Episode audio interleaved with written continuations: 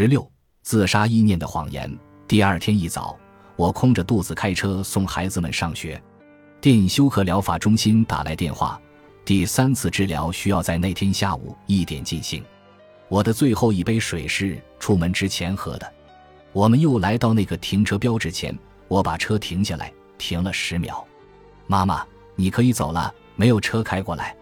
丽塔看着我这么说道。刚上七年级的小孩说话却如同大人一般。我知道可以走，我回道。但你忘了吗？昨天我们就触犯法律了，我可不愿意再来一遍。我开出了那个路口，继续往他学校开去。几分钟后，丽塔问：“那个外公和外婆今天会过来吗？”我是说来帮你。他比马洛知道的多一点但具体细节他一概不知。他只知道我母亲和继父每隔一天会过来，带我去一个诊所看看我焦虑的毛病。他还知道，他们把我送回家后还会多待一段时间，好让我睡一会儿。至于我会在一丙酚麻醉药的作用下迅速地坠入深渊，然后保持麻醉状态十五分钟，而母亲和继父会目睹全过程这件事，他是完全不知情的。他也不知道那个针头，不知道吸气管、昂丹司琼。利多卡因这些东西，他也不知道恢复师的样子，不知道我刚醒来时嘴里说的那些疯话，他不知道格雷格、克里斯、茉莉，也不知道塔德勒医生和米基医生，他也不知道用电极片贴在我额头上的那些线，没必要让他知道这些事情。这不仅仅是因为要防止他一不小心说漏了嘴，让他父亲知道了。我只需要让他知道，妈妈想变好。妈妈在努力变好，因为她只知道我有些不开心。虽然她不清楚我到底有多么不开心，但她还是能看见深深的刻在我脸上的绝望。等我在七八年级学生下车的地方靠边停下来的时候，丽塔把书包挎在了右边的肩膀上，突然转过头来看着我：“祝你今天好运气呀！”她说：“谢谢你，亲爱的。”我探过身子，隔着车子的中控台。好好抱了抱他，一切都会好起来的。等我填好调查问卷，从格雷格那里拿到身份手环之后，我一遍又一遍叙述着那句话：“一切都会好起来的，一切都会好起来的。”调查问卷上我的答案跟上星期五填的是一样的，只是我在第五项上停留的时间长了一会儿。第五项就是测悲伤程度的那项，之前一年。我从未用悲伤描述过我的心理健康状况，在跟母亲或心理医生描述的时候，我用的最多的是绝望、焦虑、易怒、愤怒、恐慌、抑郁这样的词语。直到我第一次见到那个问题，我从未把悲伤跟我的经历联系起来，但这个词却无比精准地概括了我对活着的感受。我感到悲伤。母亲在跟我说着家里人的事情。说昨天的辞行聚会上，他们聊的一些事情，大多数时候我都是专心在听的。跟他在一起这么长时间，我渐渐明白，随着年龄的增长，他旺盛的精力越来越少通过不停的运动来发泄，而更多通过不停的说话来排解。他总是说个不停，都不带喘气的，有时候甚至可以三件事情混到一起讲。在母亲滔滔不绝的时候。我经常用眼光搜寻继父的身影，总能看到他满意的望着远处发呆，因为他终于可以解脱片刻，不用再听我母亲唠叨了。母亲在说我外甥的事情，我却因为候诊室里等待电休克疗法治疗的几个患者走了神。他们中间有些人的行为方式和说话方式，就是我们想象中需要进行电休克疗法治疗的典型。有个人一看就是精神错乱。有个人看起来几个月都没睡过觉了，还有一个女人的手抖个不停，几乎都没法拿起笔填表。可能我看起来就是他们三个加起来的样子。我们跟当天需要进行电休克疗法治疗的人共用一间候诊室。有一回我来接受治疗的时候，电休克疗法中心已经完成了二十二例电休克疗法治疗，他们的时间都是精确到分钟的。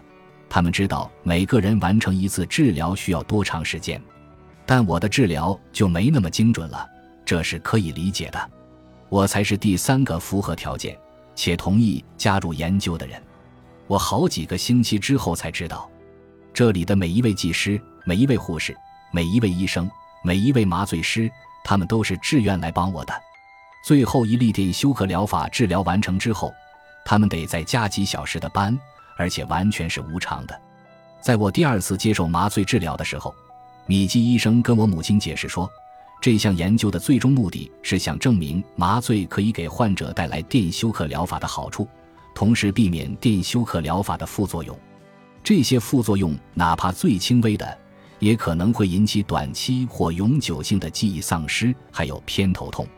我的精神科医生组建了一个非常了不起的团队。当他问他们是否愿意帮助米基医生的时候，没有一个人有过片刻迟疑。由于前面接受电休克疗法治疗的患者有一些耽搁，我们那天等了一个多小时。我的肚子咕噜噜叫个不停，就像动画片里的场景。那咕噜声甚至都要淹没母亲的唠叨声了。不过说实话，母亲说了啥，我是一点都不在意的。听他说话，就是为了转移注意力，好让我忘记饥饿、口渴、针头、药、管子、瓶子、悲伤，还有这一切可能只是在浪费大家的时间的担心。在母亲停下来喘口气的空当，我问他：“我不是想转移话题，但你能帮我提醒一下他们芬太尼的事情吗？”“没问题。”母亲答道：“我敢肯定他们都记下来了，不过我还会再提醒他们一遍的。还有。”你能不能再帮我问一下他们？现在已经六天了，整整六天了，这不太正常。六天了是指？我是说已经六天没有。嗯，我使劲睁大眼睛，摇晃着脑袋，不知道该怎么说。我特别讨厌跟别人讨论我上厕所的习惯，哪怕是自己的母亲也不行。这么多年来，我孜孜不倦地培养孩子们规律的上厕所的习惯。还在我的博客上写了无数篇这个话题的文章，正因如此，我真是一分钟都不想谈论这个话题。嗯，母亲抿了抿嘴，可能是这么多天来你经常饿肚子的原因，每隔一天你就得少吃一两顿饭。没错，我说，可我毕竟还在吃东西啊，已经六天了，我连一点感觉都没有，我就是觉得这样不太对劲儿。那我们问问米基医生，是不是他们给你开的药有这个副作用？我多么庆幸有母亲陪着我，庆幸能听到她的声音，能得到她的支持，她让我感到安心。我把治疗的事情跟几个朋友说了，他们知道我能同意接受治疗，肯定是下定了决心放手一搏的。每次他们惊讶的呀的时候，我都会说，我母亲会陪着我，没事的。终于等到他们叫我进去准备了，我不认识这个抽血的医生，我已经饿得两眼发晕，舌头也因为脱水总是粘在上颚上。我坐下来，对面就是一个大电视。第一次进来坐下的时候，电视上正循环播放夏威夷风景的图片，我还认出我去过的毛伊岛的一个海滩，那是三年前。我跟几个同性朋友一起去旅行，是为了给我一个朋友一些鼓励，因为他的未婚夫在求婚三天后自杀了。事发的那天，我正在剪头发，快剪好的时候，我接到另一个朋友的电话，他们在他车的后备箱发现了他的遗体，车停在一个火车站里，他自己爬进后备箱，结束了生命。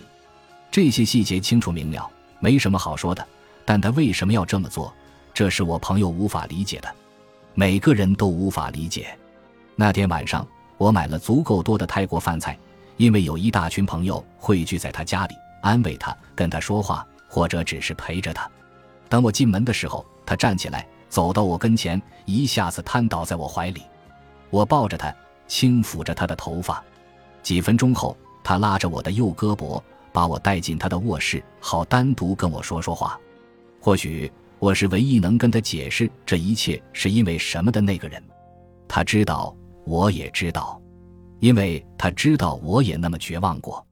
他跟我说，他曾因为离开他熟悉且信奉一生的宗教而感到非常矛盾。他还说，他也曾为摆脱一场不再有爱的婚姻而感到矛盾，不停的担心这会不会对他的三个孩子造成什么影响。他还说到他的抑郁，不过他看起来状态还可以。他怎么能这样对他？他怎么能这样对他的三个孩子？他怎么能这样？为什么要这样？他怎么能这样对他们？我等他说完，任由他歇斯底里的大喊，让他啜泣着哭完。他的眼睛已经肿得快睁不开了。然后我紧握住他的手，跟他说：“我知道你和大家都觉得他竟然做出这样的事，对你还有他的孩子都太残忍了。但我现在要告诉你，他之所以做出这个决定，他能爬进后备箱结束自己的生命，那是因为他被蒙蔽了，是抑郁让他以为，要是没有他的拖累，你们所有人都会过得更好。抑郁让他对此深信不疑，抑郁让他深信。”他这是帮你们所有人摆脱他这个累赘，这是抑郁的错，不是他的错。本集播放完毕，感谢您的收听，喜欢请订阅加关注，主页有更多精彩内容。